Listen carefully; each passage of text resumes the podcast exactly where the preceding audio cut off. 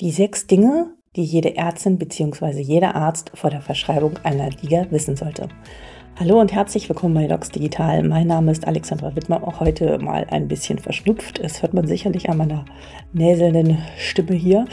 Ich freue mich aber, dass du trotzdem dabei bist und ich möchte heute in einer ganz kurzen Folge dir diese sechs Dinge präsentieren, weil ich habe in der Vergangenheit da einige Fehler gemacht.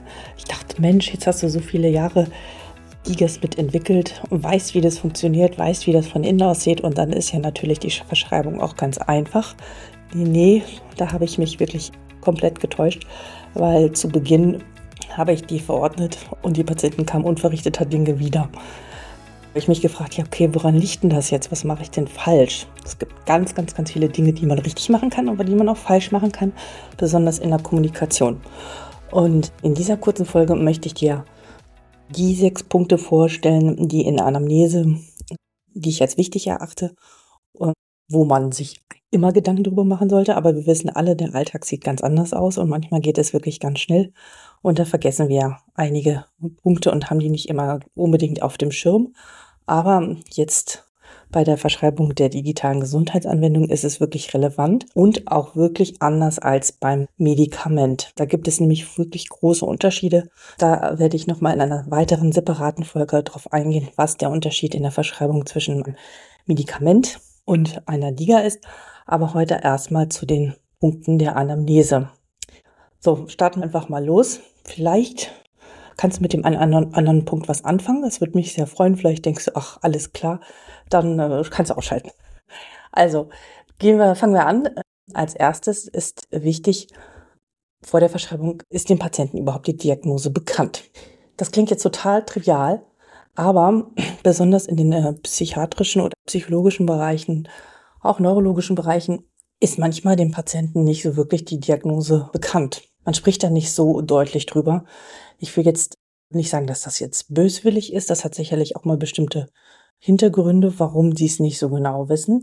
Aber wenn dann der Patient die Liga verschrieben bekommt und da plötzlich steht, du hast eine Borderline-Diagnose, das wurde aber noch nie so wirklich ausgesprochen, kann das ziemlich schockierend sein. Also ist der Patient sich dessen klar und ich habe die Erfahrung gemacht, besonders bei depressiven Patienten, da ist das doch mal eine ganz schöne Herausforderung, weil es dann doch mal man es so wirklich schwarz auf weiß sieht. Ja, ich bekomme eine Hilfe in Bezug auf meine depressiven Erkrankung. Und ähm, das sollte man im Hinterkopf behalten und bevor man da anfängt, wirklich mit dem Patienten ausführlich über die Diagnose gesprochen zu haben. Okay, zweiter Punkt. Wie versiert ist der Patient oder die Patientin eigentlich mit Umgang und Technik? Also ich achte mittlerweile extrem darauf, die Leute ihr Smartphone dabei haben, wie sie damit umgehen und frage auch wirklich jeden, jeden, wie er digitale Medien konsumiert, wo er sein Gesundheitswissen herbekommt und ob er sein Smartphone nur zum Telefonieren äh, benötigt oder äh, zum Angucken von Instagram-Bildern und TikTok oder ob das auch jemand ist, der wirklich äh, ja, in seinem Handy etwas liest und auch recherchiert. Ja, wenn derjenige nie liest, dann klappt das mit der Diga meistens nicht. Das ist jedenfalls bislang meine Erfahrung gewesen. Also, wie versiert ist ein Mensch mit Technik? Ich habe eine 78-jährige Patientin, die ist so fit.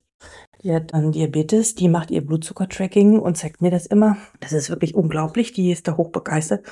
Und dann habe ich Patienten Jahrgang 75 und ja, noch jünger, die können gerade mal das Telefon einigermaßen bedienen. Also Alter ist da nicht unbedingt ausschlaggebend. Der nächste Punkt. Wie ist die Konzentrationsspanne deines Patienten, deiner Patientin? Alles so um die zwei Minuten. Das sieht dann wirklich auch schwierig aus. Derjenige oder diejenige wird das auch nicht hinbekommen. Und dementsprechend solltest du das nochmal wirklich hinterfragen. Der vierte Punkt, der wichtig ist, ist, wie ist die aktuelle soziale Situation? Ich meine, man darf nicht vergessen, dieses Programm oder die Digas sind meistens für zwölf Wochen gültig. Manche gehen auch ein Jahr oder ein halbes Jahr. Aber in der Regel sind sie zwölf Wochen gültig. Und dann ist so ein geplanter Umzug. Das hatte mal ein Patient von mir nicht so wirklich hilfreich. Wenn er den Freistellcode aktiviert und dann irgendwie gar nicht damit beginnt, dann ist es sehr frustrierend. Und ja, dann lohnt sich das nicht, dann sollte man das bisschen aufschieben und dann machen, wenn wirklich bisschen mehr Raum dafür ist. Der fünfte Punkt ist dann das Thema der beruflichen Veränderung. Ist gerade ein Arbeitsplatzwechsel geplant oder steht eine Kündigung an?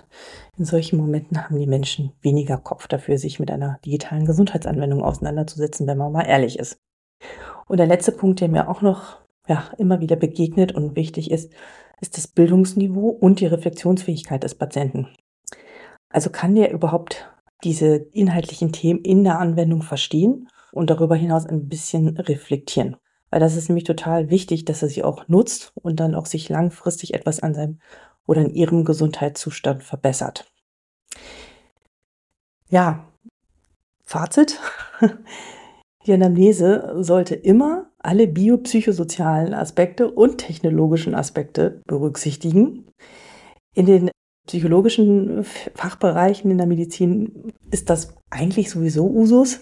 Aber, und jetzt kommt es, ich finde auch, und das macht keinen großen Unterschied aus, auch für die Digas im Bereich der somatischen Erkrankungen wie Herzprobleme, Kniebeschwerden, Rückenbeschwerden, Rheuma, Diabetes, Adipositas, die da jetzt schon alle so auf dem Markt sind, gilt dieses Thema genauso. So, und jetzt denkst du wahrscheinlich, wann soll ich das machen und wie kriege ich das hin? Die Zeit habe ich gar nicht dafür, das alles in dieser Kürze zu erfassen. Ja, das ist eine Herausforderung und deswegen diese kurze Checkliste erstmal von mir. Ich wiederhole nochmal. Erstens, weiß der Patient wirklich seine Diagnose? Zweitens, wie kann er mit Technik umgehen? Drittens, wie ist die Konzentrationsspanne? Viertens, wie ist die aktuelle Situation? Fünftens, berufliche Veränderungen stehen Sie an, ja oder nein? Und wie ist das Bildungsniveau und Reflexionsfähigkeit des Patienten? Wenn du das alles in Anführungsstrichen positiv beantworten kannst, das passt alles, dann kannst du den Versuch starten und den Patienten die DIGA erklären und vorstellen. Und bevor du da nicht sicher bist, steige ich gar nicht in die Kommunikation über die DIGA ein. Dann kann ich mir das auch sparen. Fazit, die Anamnese sollte immer alle biopsychosozialen und technologischen Aspekte berücksichtigen. Und ja, was ist deine Meinung dazu? Das ist meine bisherige Erfahrung und ich lerne auch noch immer dazu und lerne kennen jeden Tag, was funktioniert und was funktioniert nicht. Und ich glaube, man darf sich nicht oder wir dürfen uns da nicht ins Boxhorn jagen lassen, sondern immer weiter ausprobieren, um herauszufinden, was geht und was geht auch nicht. Ein Punkt, der mir jetzt natürlich auch schon im Laufe der Zeit aufgefallen ist. Viele Dinge sind auch abhängig natürlich von dem Indikationsgebiet. Es gibt Patientengruppen, die sind von sich aus höher motiviert, aber auch in dem Rahmen ist es relevant zu wissen, welche Rahmenbedingungen herrschen und kann der Patient das wirklich umsetzen. Aber man muss mal ehrlich sein, die wenigsten Patienten kommen zu uns hin und sagen, wow, ich habe total Lust, jetzt eine digitale Gesundheitsanwendung zu machen. Darauf habe ich immer gewartet. An dem Punkt sind wir noch nicht.